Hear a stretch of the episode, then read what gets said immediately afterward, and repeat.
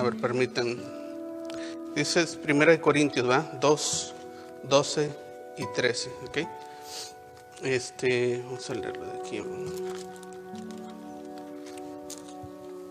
Ok, vamos a leerlo juntos. Eh, y nosotros no hemos recibido el Espíritu del mundo, sino el Espíritu que proviene de Dios, para que sepamos lo que Dios nos ha concedido, lo cual también hablamos no con palabras enseñadas por sabiduría humana, sino con las que enseña el Espíritu, acomodando lo espiritual a lo espiritual. Vamos a orar, bendito Padre, te damos gracias por tu palabra, Señor, gracias por cada hermano aquí presente, Señor, gracias por la bendición que tenemos de congregarnos en una iglesia local del Señor Jesucristo.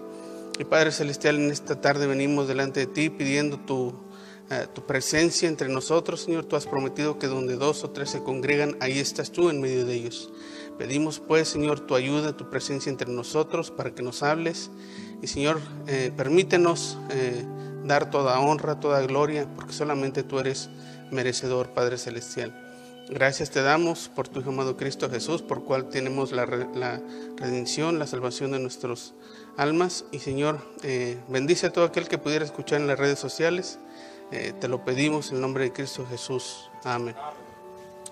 Pueden sentarse, hermanos. Vamos a ver, hermanos, en esta tarde, vamos a ver eh, el tema de la vista espiritual. y vamos a tratar de ver, ¿verdad? O enseñar, hermanos, cómo, eh, cómo es que debería haber una persona que dice ser eh, espiritual, ¿verdad? ¿Cómo eh, está tu vida espiritual? ¿Cómo está tu vista espiritual? A veces preguntamos, ¿cómo está tu vida espiritual? ¿Verdad? Y muchos de nosotros decimos, está bien, leo, oro, hago todo lo que se supone debe hacer, pero la respuesta y la pregunta debería también ser, ¿cómo está tu vista espiritual? ¿Cómo ves eh, eh, lo que Dios dice? Porque hermanos, tenemos una gran necesidad hoy, más que nunca, más que en otros tiempos, hermanos, de que nosotros los cristianos necesitamos aprender a hacer precisamente lo que dice ahí en la última parte del versículo 13. Necesitamos más que nunca como iglesia, como cristianos, a saber acomodar lo espiritual a lo espiritual. Porque hermanos, eh, ciertamente estamos viviendo en tiempos donde la iglesia está tratando de hacer mucho para Dios, mucho para eh, el perdido, pero lo está haciendo a su manera. Y a veces, hermanos, no vemos lo que Dios quiere que hagamos y dejamos de hacer otras cosas o quitamos importancia y enfoque a otras cosas que deberíamos estar haciendo, ¿verdad? Y, no vemos las cosas como Dios las ve. Entonces vamos a ver cómo podemos eh, ver o podemos ver las cosas eh, de la manera en la que Dios las ve. Y eh, cómo podemos hacerlo, hermano. Ese mismo versículo nos dice que Dios nos ha dado su Espíritu Santo para que Él nos conduzca a toda la verdad. Él nos va a enseñar a toda la verdad. Note, ponga atención y si es posible subraye esa frase donde dice, nosotros no hemos recibido el Espíritu del mundo, sino el Espíritu que proviene de Dios y luego da el por qué, para que sepamos lo que Dios nos ha concedido, lo cual también hablamos no con palabras enseñadas por sabiduría humana, sino con las que enseña el Espíritu de Dios. Y hermanos, está claro que como creyentes deberíamos ser capaces de acomodar lo espiritual a lo espiritual. Hablaba con un hermano, creo que fue el hermano Selvin, dijo, hermano, estamos al revés, a ver, nosotros queremos acomodar las cosas eh, eh, carnales a lo espiritual y lo espiritual a lo carnal. Y hermanos, eh, eso debe de cambiar porque quizás eso es lo que está deteniendo nuestra vida, ¿verdad? De crecimiento y de bendición en la obra. Y hermanos, seríamos o deberíamos ser capaces de acomodar lo espiritual a lo espiritual porque hemos recibido el Espíritu de Dios.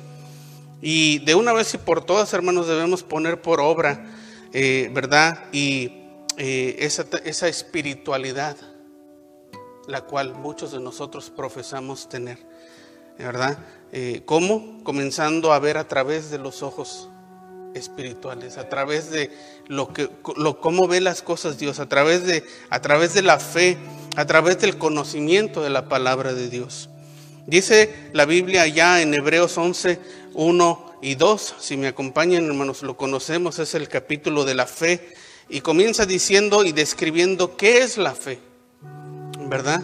Eh, y hermanos, eh, esa es la clave, eh, curiosamente, empieza ese versículo, ¿verdad? Diciendo y dándonos la clave de, lo, de, de, qué es la fe y luego añade el por qué. Muchos de los que están ahí en ese capítulo, ¿verdad? Este, alcanzaron eh, las promesas de Dios, ¿verdad?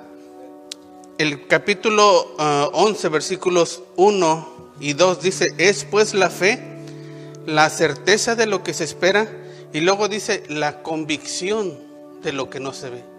Eso es la vista espiritual. Estar convencidos de que lo que ha dicho Dios es verdad y estar convencidos casi como si lo estuviéramos viendo, hermanos. Y esa es la vista espiritual, ver lo que aún no hemos visto, pero que sabemos que es verdad por la palabra de Dios. Porque dice, por ella alcanzaron buen testimonio los antiguos. ¿Cuáles antiguos? Todos aquellos que describen la palabra de Dios, ¿verdad?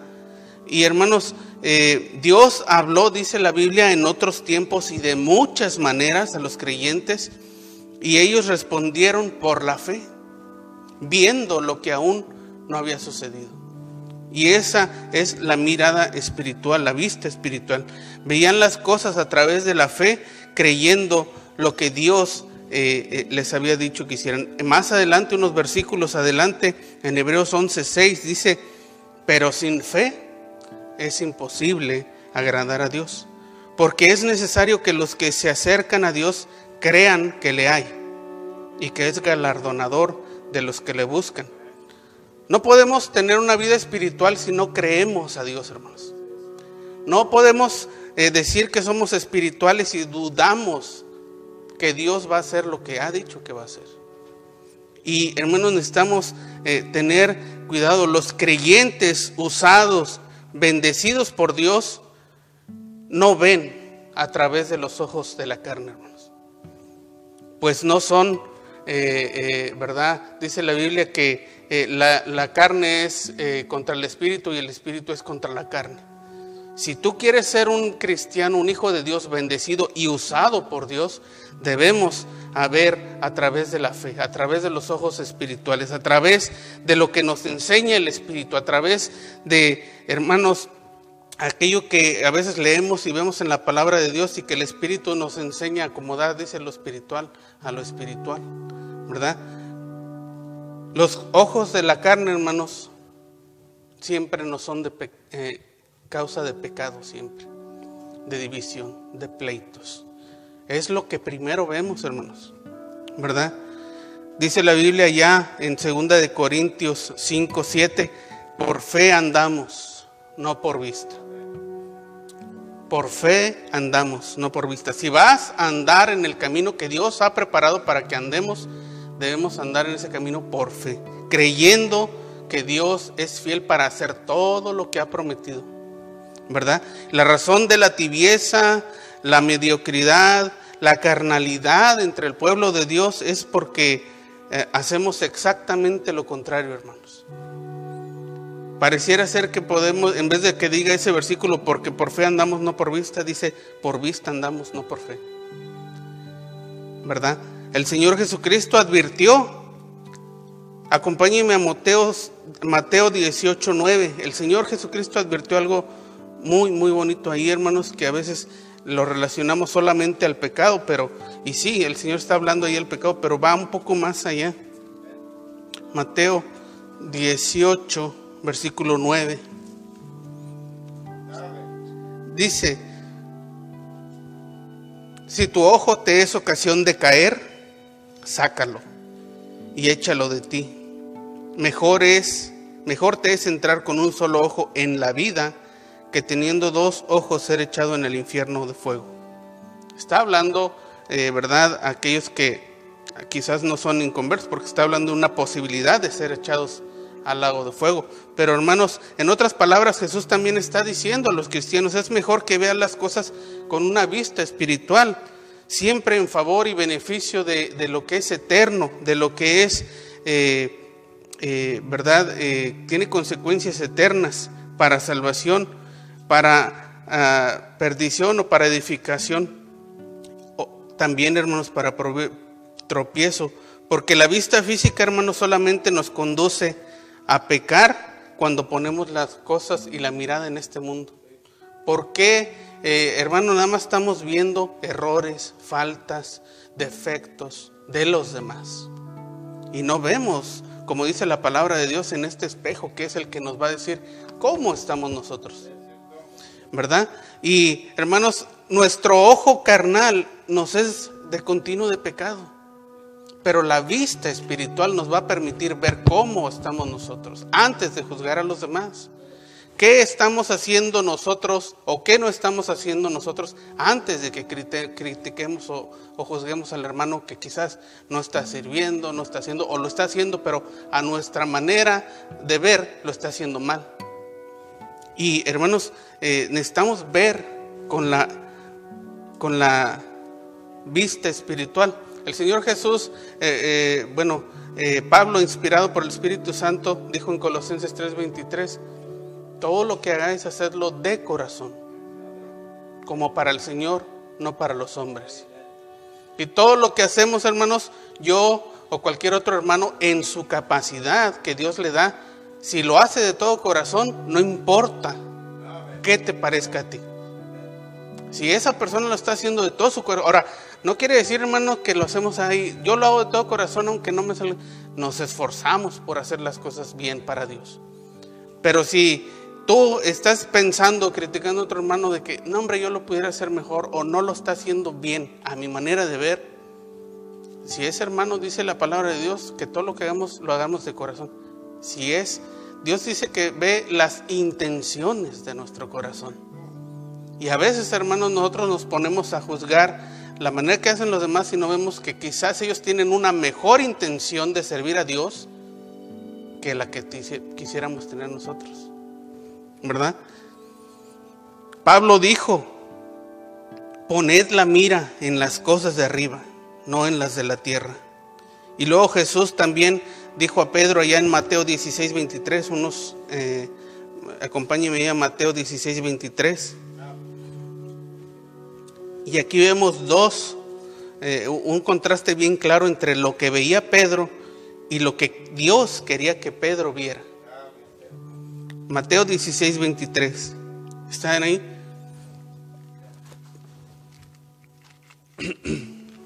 Dice el versículo 23. Bueno, vamos a leer eh, desde el 21 para ver un poco del contexto. Desde entonces comenzó Jesús a declarar a sus discípulos lo que le era necesario ir a Jerusalén y padecer mucho de los ancianos y los principales sacerdotes y de los escribas y ser muerto y resucitar al tercer día. El versículo 22 dice, entonces Pedro, tomándole aparte, comenzó a reconvenirle diciendo, Señor, ten compasión de ti en ninguna manera esto te acontezca. Pero él volviéndose dijo a Pedro, quítate de delante de mí, Satanás. Me eres tropiezo, porque no pones la mira en las cosas de Dios, sino en las de los hombres. Pedro, quizás en una buena intención, dijo, Señor, no, que no te, eh, tú eh, tienes el poder, tú puedes a lo mejor librarte eh, dijo el Señor Jesucristo que él podía haber clamado por millares de ángeles y ser librado de todo aquello. Y le está diciendo Pedro, Señor, que no te pase tal cosa que dices que va a suceder. ¿Por qué? Estaba viendo con los ojos carnales. No estaba viendo, el Señor les estaba diciendo que era necesario. Les estaba declarando que era parte de, la, de lo que Él, para lo cual había nacido. ¿Verdad? Y hermanos, eh, le dice incluso Satanás. Sabe que cuando nos estamos viendo con la vista espiritual, quizás me puso a pensar, hermano, quizás así Dios nos ve. Como un enemigo. Vemos, hermanos, eh, tantas hermanos que tienen buenas intenciones, como le dije al principio, de hacer cosas para Dios, pero no lo están haciendo según la manera que Dios dice. Y no ven, eh, eh, ven todo, dice, con, no ponen la, la, mira en las cosas de arriba, sino en la de los hombres. Muchas iglesias están haciendo crecer sus iglesias con métodos de hombre, no con los métodos que Dios ha dicho que sea. Y quizás eso me lleva a ver, hermanos, otra otra porción de la Biblia ya en Mateo 7, 22 y 23, ustedes la conocen, donde dice el Señor Jesucristo, y quizás, eh, ¿verdad? Qué bendición que Jesucristo nos da un adelanto del el juicio que va a proferir sobre algunos que no usaron la vista espiritual para ver cómo estaban haciendo lo que decían estar haciendo para Dios. ¿Verdad? Mateo 7, 22 y 23 dice, muchos me dirán en aquel día, Señor, Señor, ¿no profetizamos en tu nombre? Y en tu nombre echamos fuera demonios, y en tu nombre hicimos muchos milagros. Y entonces les declararé, nunca os conocí, apartados de mí, hacedores de maldad. Les dice, hacedores de maldad. A Pedro le dijo Satanás. ¿Por qué? Esto da a entender, hermanos, también que ellos estaban haciendo las cosas a su manera. Estaban quizás haciendo eso que dicen que estaban haciendo, pero lo estaban haciendo en, un método, en una forma de los hombres, no poniendo la mira en las cosas de arriba. ¿Verdad? Así que vamos a ver, hermanos, a contemplar con la ayuda de Dios algunos puntos que quizás hasta el día de hoy no habíamos contemplado con la vista espiritual. y hermanos, eh, primeramente quisiera decir que la vista espiritual nos permitirá ver la urgencia y la necesidad de ser útiles en la obra de Dios. Eclesiastés, hermanos, 9.10. Eclesiastés 9.10. Hay una urgencia, hermanos. Una urgencia y hay una necesidad de involucrarnos en la obra de Dios, de ser útiles, de tratar en lo más que podamos, hermanos, ¿verdad? Con todos nuestros defectos, limitaciones, servir en la obra de Dios. Dice Eclesiastes 9:10, todo lo que te viniere a la mano para hacer, hazlo según tus fuerzas, porque en el Seol a donde vas no hay obra, ni trabajo, ni ciencia, ni sabiduría. Hermano, hay muchas personas que tienen el anhelo de servir a Dios, pero nunca lo hacen. Hay muchas personas que eh, en vez de eh, se detienen de servir a Dios y quizás tienen ese anhelo ahí, pero lo primero que los engaña es ven sus limitaciones. Yo no sé hacer esto, yo no podría hacer esto. Y hermano, no te detengas por lo que dicen o piensan los demás de ti. Si tienes un corazón para servir a Dios, hazlo. Porque dice la Biblia que todo lo que hagamos de corazón para Dios. Dice después en el versículo 24, porque de Él recibiremos la recompensa. Hermano, debemos aprender a ver como Dios y gloria a Dios que Él nos dice en su palabra para animarnos a servir sin mirar lo que pudieran pensar los demás eh, ¿verdad? O podríamos hacer nosotros, eh, eh, sino lo que Él puede hacer, hermano, por medio del Espíritu Santo. Si nosotros nomás ponemos disponibles en las manos de Dios, Él nos puede usar. Fíjense que dice 1 Corintios 1, 25 y 29. Y allá Eclesiastes estaba diciendo, el predicador ahí estaba diciendo que todo lo que te viniera a hacer a la mano, hazlo según tus fuerzas. Y en el último capítulo, en los últimos versículos, dice el, final de todo el discurso es esto, teme a Dios, sírvele. Y, eso es eh, el propósito para el cual Dios nos ha salvado, ¿verdad? Para servirle, venir a ser siervos también. 1 Corintios 1, 25 y 29 están ahí. Porque lo insensato de Dios es más sabio que los hombres, y lo débil de Dios es más fuerte que los hombres.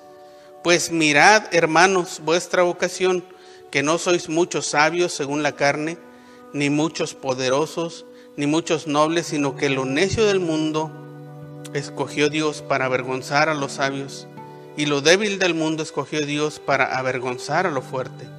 Y lo vil del mundo y lo menospreciado escogió Dios, y lo que no es, para deshacer lo que es, a fin de que nadie se jacte en su presencia. Me llama la atención, hermano, que comienza diciendo, mirad, hermanos, vuestra vocación. No sois muchos sabios según la carne. No te preocupes, hermano, porque, eh, ¿verdad? La sabiduría proviene de Dios. Y Él ha prometido que todo aquel que le falta sabiduría, si la pide, Dios se la va a dar. Y luego dice, ni muchos poderosos. Hermano, no estamos luchando y haciendo la obra de Dios en nuestras fuerzas. El poder también viene de Dios. Dice que Él es poderoso para hacer todo lo que ha prometido hacer. Y luego añade, ni muchos nobles. Está hablando de riqueza. Dios no anda buscando a la gente rica para que vengan a, trabajar la obra de Dios. Dios está eh, buscando gente dispuesta, nada más con un corazón para Dios.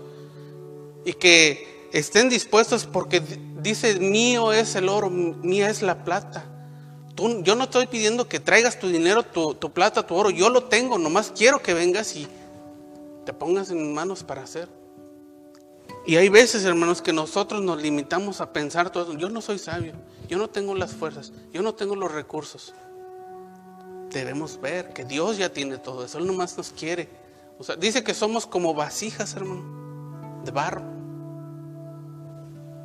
Él no quiere el contenido de la vasija, él quiere el barro en sí, la vasija, ¿verdad? Cuando nosotros vamos a comprar una vasija, no, no estamos esperando a ver qué trae adentro, ¿verdad? Vamos por la vasija nada más, para usarla.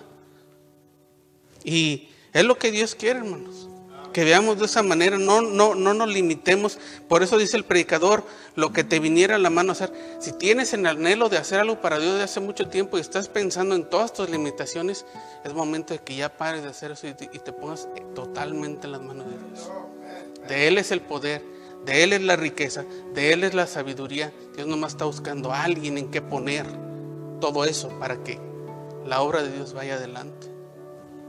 Así que Eclesiastes nuevamente en 12, no puede, no vaya ahí, pero eh, dice, acuérdate de tu Creador en los días de tu juventud, antes de que vengan los días malos y lleguen los años en los cuales digas, no tengo en ellos contentamiento. ¿Cuánta gente, eh, verdad? Eh, el versículo 7 después dice, y el polvo, y el polvo vuelva a la tierra como era, y el espíritu vuelva a Dios que lo dio.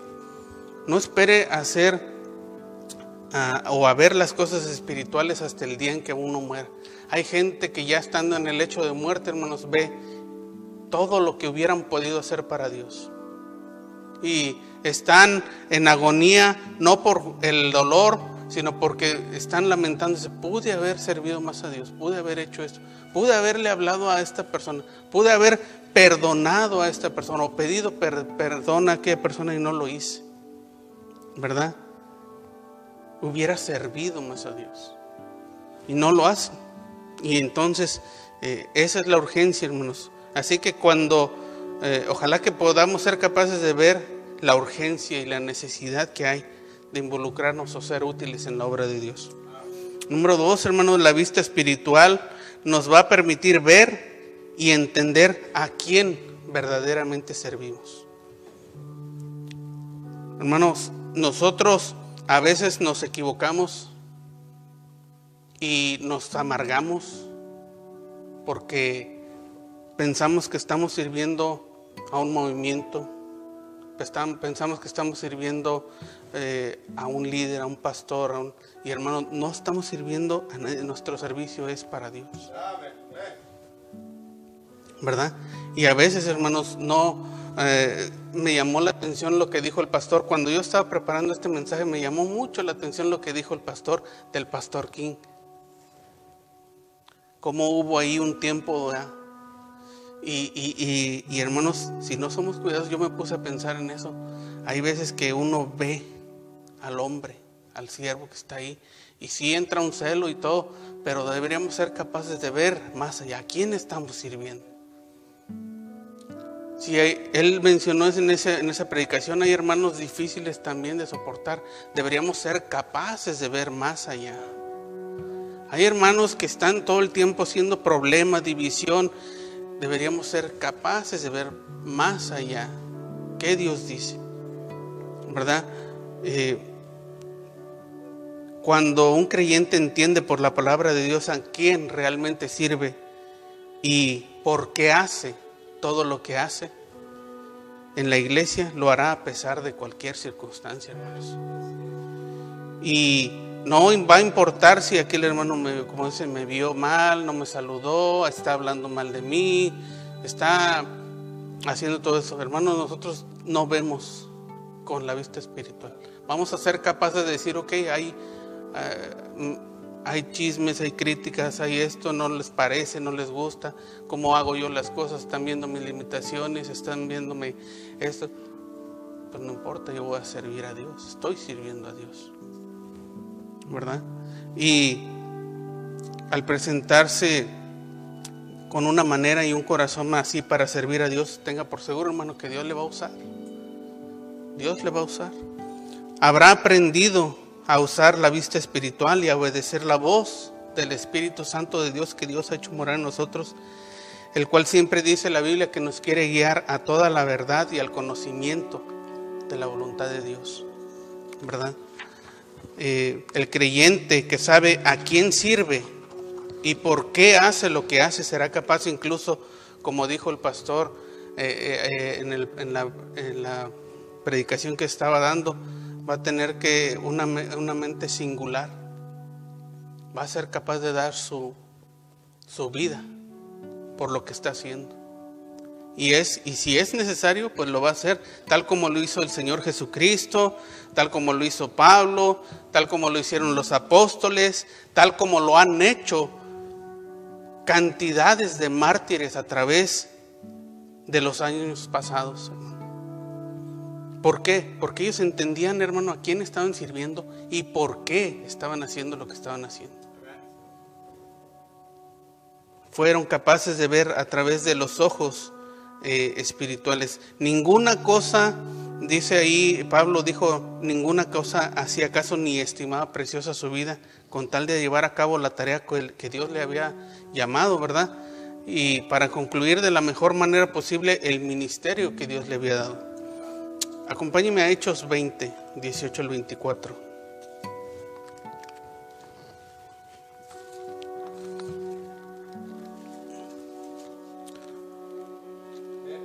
Hechos 20, 19, 18, perdón, al 24. Cuando vinieron a él, les dijo, vosotros sabéis cómo me he comportado entre vosotros todo el tiempo. Y ese como dice, todo el tiempo. Desde el primer día que entré en Asia, sirviendo al Señor con toda humildad y les da y les hace claro eso, hermanos, que entró en Asia para servir a Dios. ¿Verdad?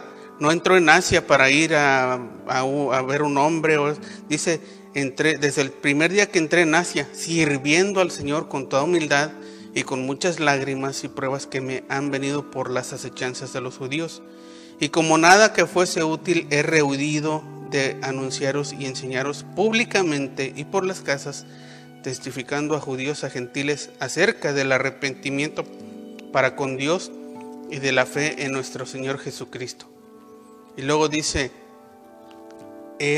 ahora he aquí ligado yo en espíritu, voy a Jerusalén sin saber lo que allá me ha de acontecer, salvo, que el Espíritu Santo por todas las ciudades me da testimonio diciendo que me esperan prisiones y tribulaciones. Pero de ninguna cosa hago caso, ni estimo preciosa mi vida para mí mismo, con tal de que acabe mi carrera con gozo y el ministerio y el ministerio que recibí del Señor Jesús para dar testimonio del evangelio de la gracia de Dios. Hermano, es interesante que dice que el Espíritu mismo le daba testimonio que allá donde lo había enviado le, esperaban tribulaciones, le, empezaban, le esperaban prisiones, tribulaciones, ¿verdad? Pero él estaba dispuesto, hermano, y sabía a quién estaba sirviendo, ¿verdad? Y por qué hacía lo que hacía. Si nosotros, hermanos, somos capaces de hacer al lado todas esas cuestiones humanas que a veces nos detienen de servir a Dios, hermano, y nos hacen ver como personas necias, a veces, hermanos, somos incluso causa de tropiezo para otros hermanos. ¿Por qué? Porque estamos viendo eh, con los ojos carnales. Si nosotros pudiéramos ver con los ojos espirituales, hermano, nuestra vista se va a extender hasta la meta de lo divino. Pablo está viendo esto, la meta, el final de su ministerio. Y el, y el, y el Espíritu Santo mismo le está diciendo, ahí, ahí adelante te espera esto, te espera el otro. Pero Pablo está diciendo, no importa, yo quiero llegar hasta allá. Y yo quiero acabar bien. Y hermanos, que todos nosotros tuviéramos esa mente, ese sentir de que no importara qué viniera a nuestra vida, cómo fuera la actitud de nuestros hermanos, de nuestros familiares, de los inconversos, porque eh, ya los inconversos también nos están tratando muy mal últimamente, ¿verdad? Y este, hermanos, que pudiéramos ver más allá y decir, no importa, no importa, yo quiero eh, cumplir con mi ministerio, como dice ahí la palabra de Dios, ¿verdad? Un retrato de los peores ciegos está en Santiago 4.17. Acompáñenme ahí, hermanos.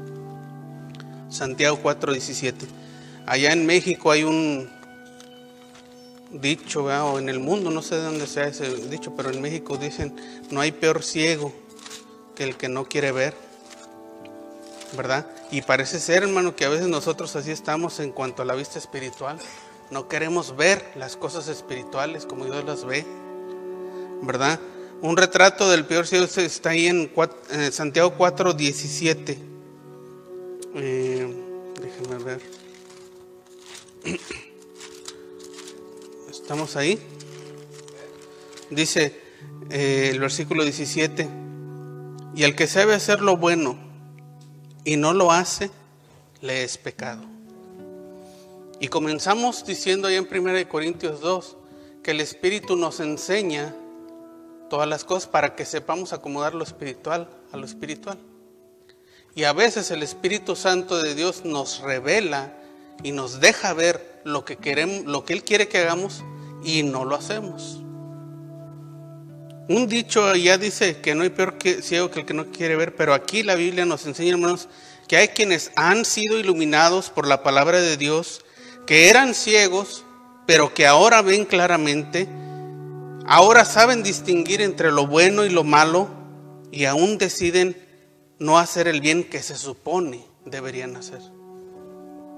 Y aunque ahora son capaces de ver y entender las cosas espirituales, porque el Espíritu Santo que mora en nosotros les ha enseñado todas las cosas, no, los, no las hacen.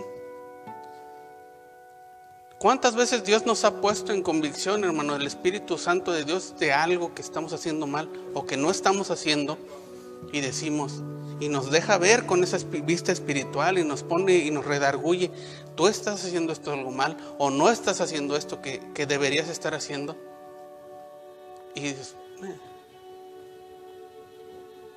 pues para mí no hay peor ciego que ese, porque ya ves, ya entiendes, ya, el Espíritu te ha revelado todo lo que supuestamente deberíamos hacer y no lo hacemos. Dice que el que sabe hacer lo bueno y no lo hace, le es pecado.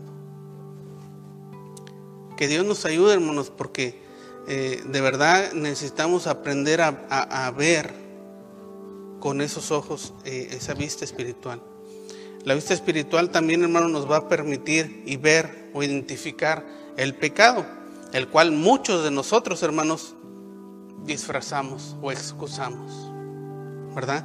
Si decimos que no tenemos pecado, dice la palabra de Dios, nos engañamos a nosotros mismos. Y la verdad no está en nosotros. ¿Cuántos de nosotros, hermanos, nos damos cuenta de nuestros pecados? Si somos sinceros, todos nosotros nos damos cuenta de nuestro pecado. A veces, hermanos, no, no necesariamente el pecado que nos hace sentir mal, es, ah, ese es el pecado. Por, mucha gente, ¿saben qué excusa pone? No, si no te hace sentir mal, o si, no, si tu conciencia está bien, no es pecado, está bien. Si tu conciencia no afecta a tu conciencia, eso quiere decir que está bien. No. La Biblia dice que el que sabe hacer lo bueno y no lo hace, es pecado. Muchos de nosotros, hermanos, estamos viviendo en pecado. Orando, leyendo la Biblia, viniendo a la iglesia, sirviendo a Dios. Estamos en pecado. Porque no hacemos lo que deberíamos hacer. Sabemos hacer lo bueno. Sabemos que es bueno ir a ganar almas. No lo hacemos. Sabemos, hermanos, que es bueno tener, eh, eh, ¿verdad?, comunión unos con otros. Y no lo hacemos porque ah, eh, no me gusta. Como, hermano, la Biblia nos enseña muchas cosas que estamos haciendo mal, que deberíamos hacer. Dice que seamos de un solo sentir. Y a veces, hermanos, en la iglesia hay dos, tres, cuatro sentidos. Todos pensamos diferente, no estamos de acuerdo y estamos en pecado. ¿Verdad? Y hermanos, necesitamos aprender a ver más allá de lo que dice la, Biblia, ¿verdad? La palabra, bueno, lo que, lo que ven nuestros ojos. Eh, no solamente aquellos pecados, hermano, con los que batallamos, o aquellos pecados que dice la Biblia que nos asedian, sino también aquellos que se llaman pecados de omisión o cosas que deberíamos hacer, pero o que pudimos haber hecho y no lo hicimos, pensando que pues no son pecado. El rey David nos dejó un ejemplo acerca de esto, hermanos. Acompáñenme a Salmo 19, 12. Salmo 19, 12.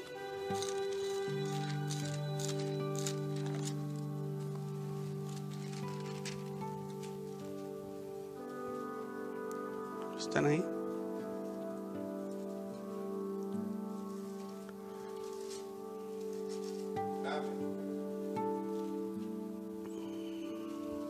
Ok. Dice la Biblia ahí en el, Salmo 19, 12. Vamos a leer el 11 también. Dice, tu siervo es además amonestado con ellos. El guardarlos hay grande galardón. Está hablando de los mandamientos de Dios. Y luego dice el versículo 12, ¿quién podrá entender sus propios errores?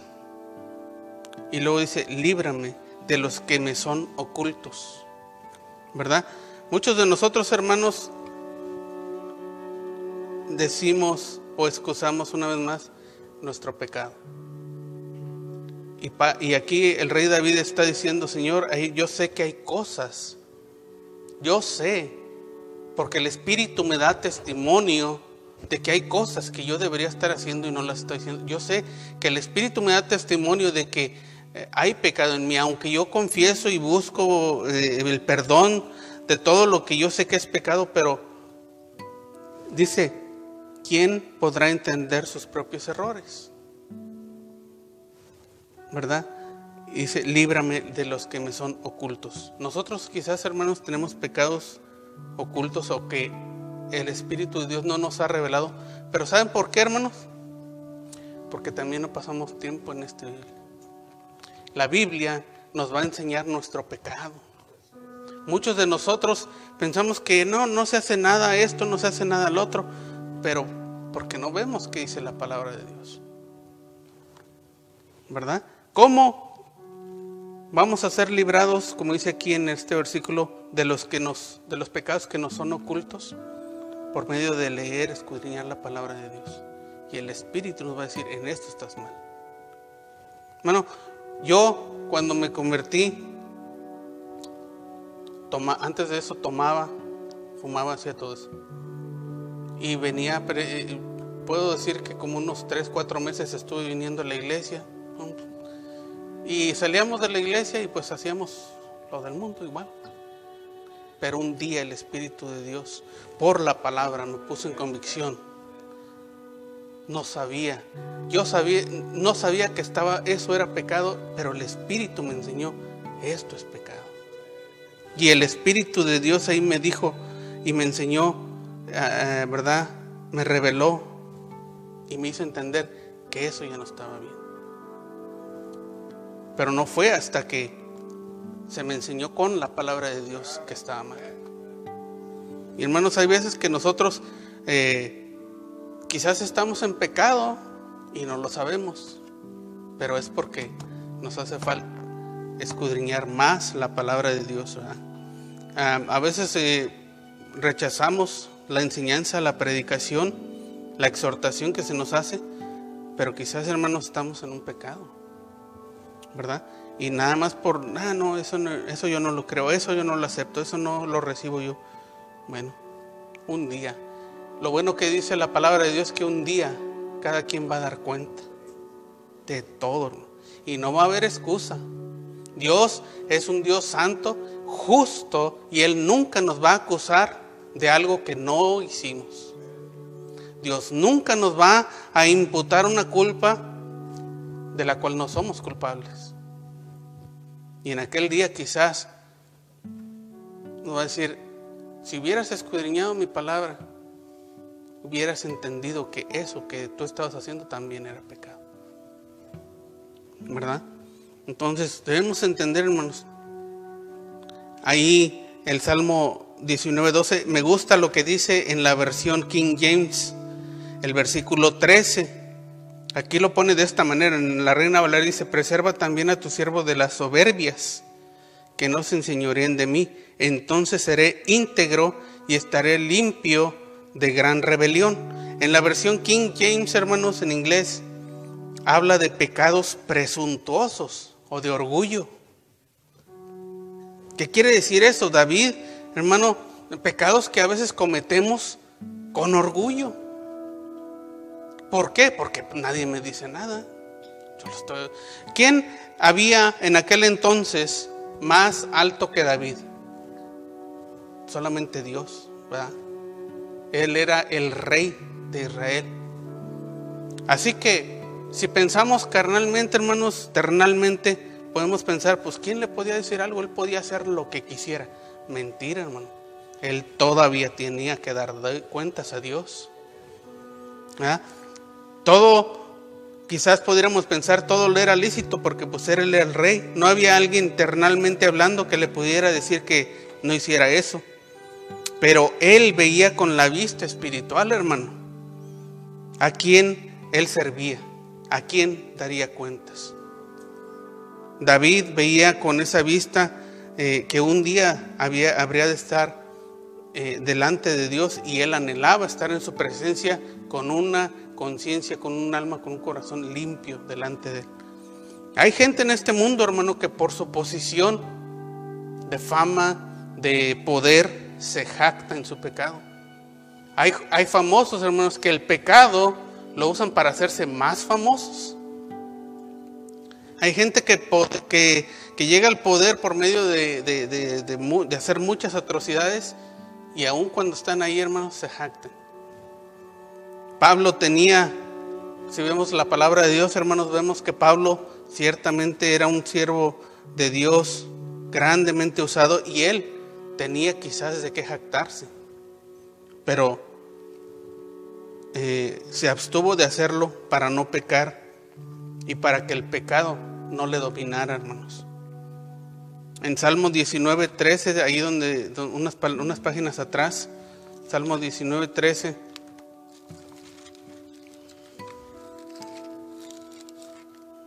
Salmo 19, 13.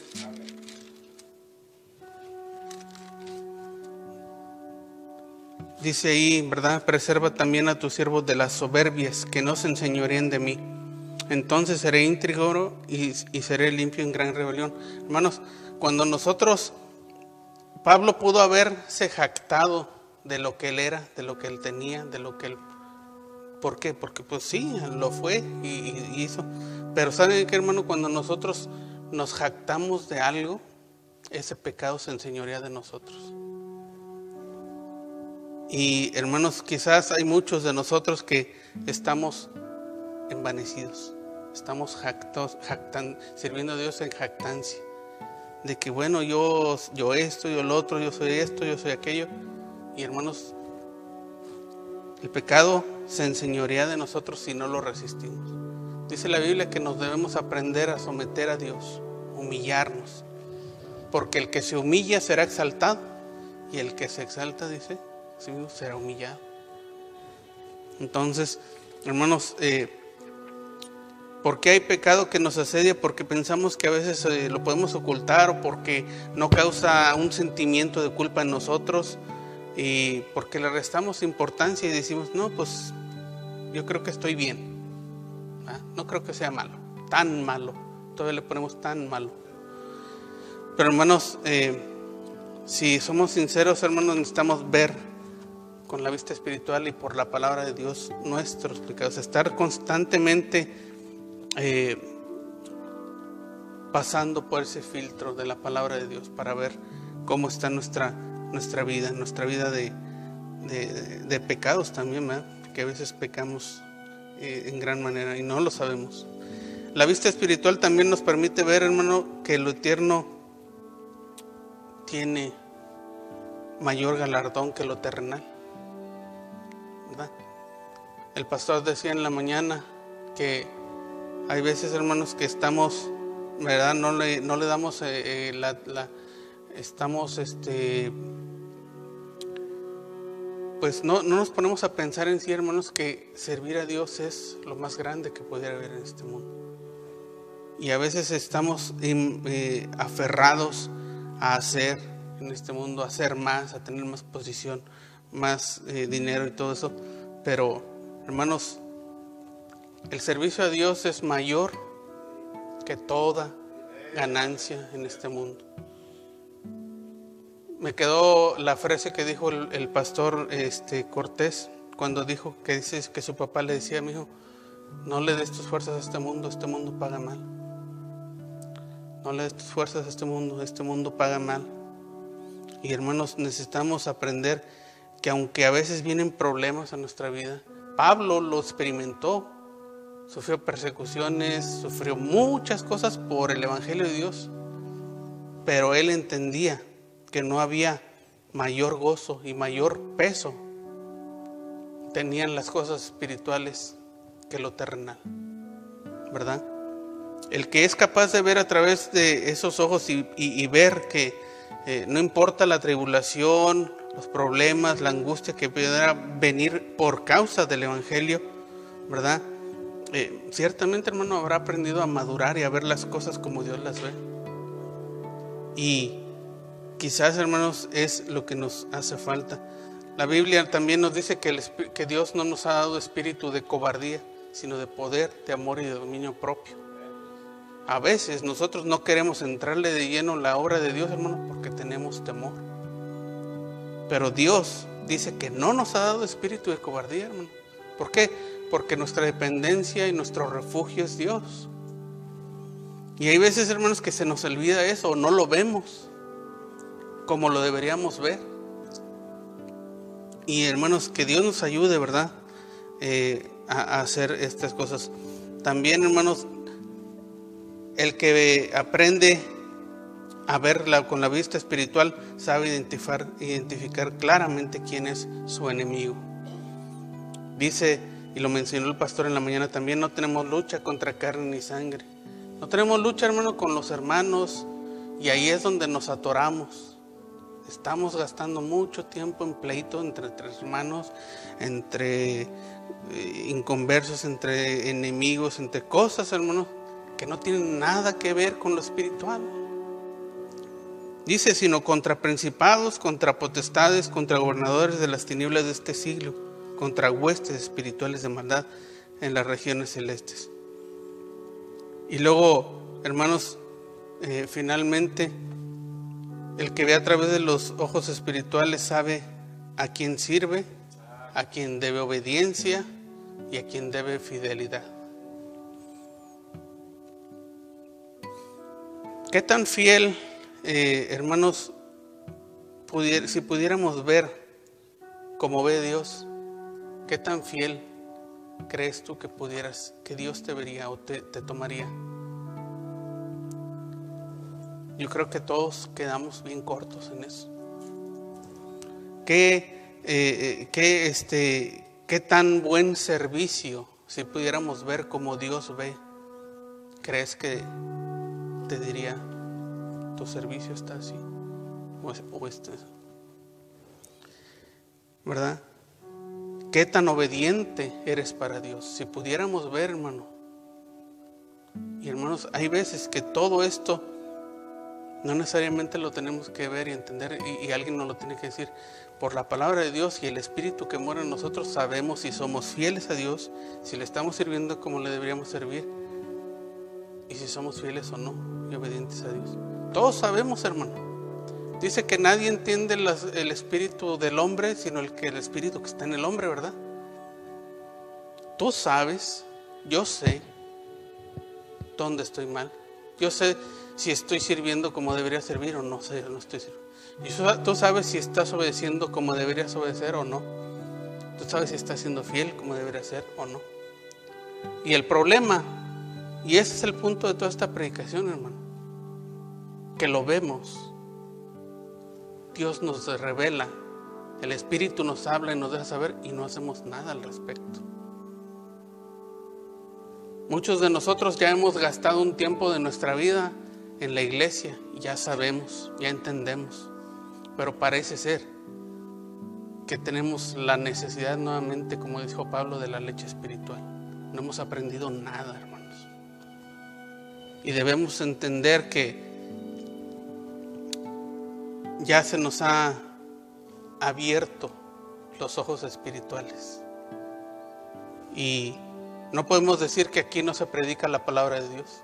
No podemos decir que no estamos en una iglesia donde no se enseña, donde no se exhorta, donde no se, se hace, ¿verdad? Todos y cada uno de nosotros ya deberíamos saber y ver claramente cómo estamos y, qué no estamos haciendo para Dios, ¿verdad?